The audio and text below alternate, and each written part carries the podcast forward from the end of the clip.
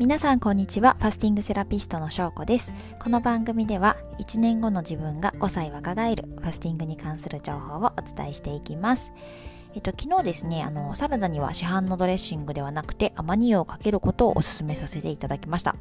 というのも、えー、オメガ3系の脂肪酸を意識して摂るといいよっていうお話だったんですね。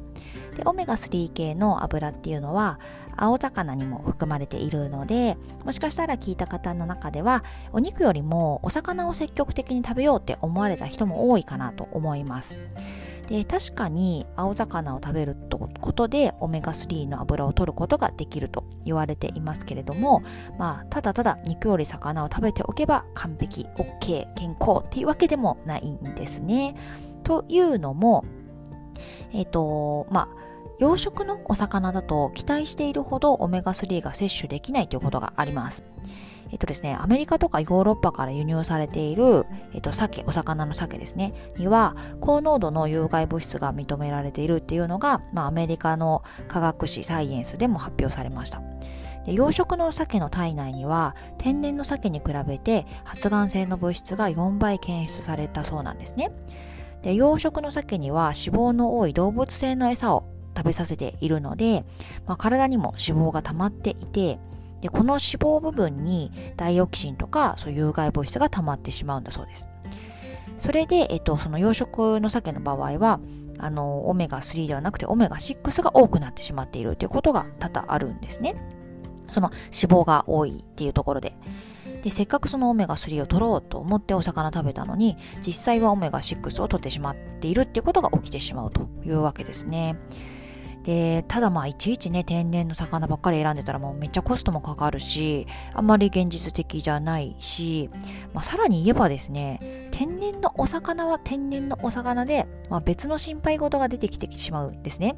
で、これ何かっていうと、水銀の心配です。どういうことかというと、えっと、現代はですね、水銀によるあの海洋汚染がどんどん深刻になっているんですね。なので、海で育った天然のお魚たちは、海水の中で高濃度の水銀を蓄積している可能性が、まあ、逆に高くなってしまうというわけなんですね。特にあのマグロとか大型の魚はま危険だと言われています。もうじゃあどうしたらいいんだよってね、あの思う人もいるかと思うんですけども、もうこれはですね、一定その現代社会の食生活がまあ仕方のないところと言わざるを得ないというか、まあ完全になんかその、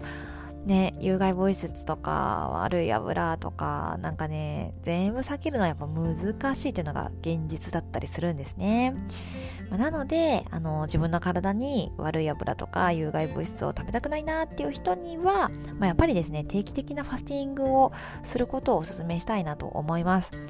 ファスティングはもうずっと昔から医療的なあの治療効果も証明されているぐらいで例えば、まあ、昔の1968年ですね九州の福岡県で起きた金見えっ、ー、と、油症事件、油に症って書いて、はい。っていう事件では、その米ぬか油の製造過程で発生したダイオキシンによって、油を取ったたくさんの人がすごい深刻な被害を受けたんですけども、そこで治療として断食、ファスティングですね、を取り入れたことで、神経障害の95.6%、あとは皮膚障害の83%が改善されたっていう記録も残ってます。で、ファスティングはですね、あの、脂肪燃焼効果がありますよね。まあ、それダイエットのためにやってるって方も多いと思うんですけども、有害物質って脂肪に蓄積しやすいんですよ。なので、ファスティングを行うことで、脂肪に蓄積された毒素も排出されます。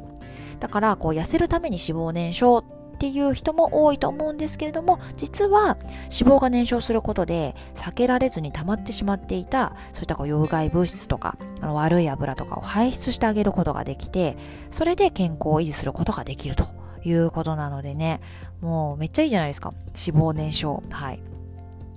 ということで、まあ今日はですね、まあ、肉より魚を食べておけば万全 OK 健康ってわけではないよっていうことで、えっ、ー、と、養殖のお魚だと、まあ、オメガ6型になるし、えっ、ー、と、天然のお魚だと今度は水銀が懸念されるっていう、どうしたらいいねみたいなお話をさせていただきました。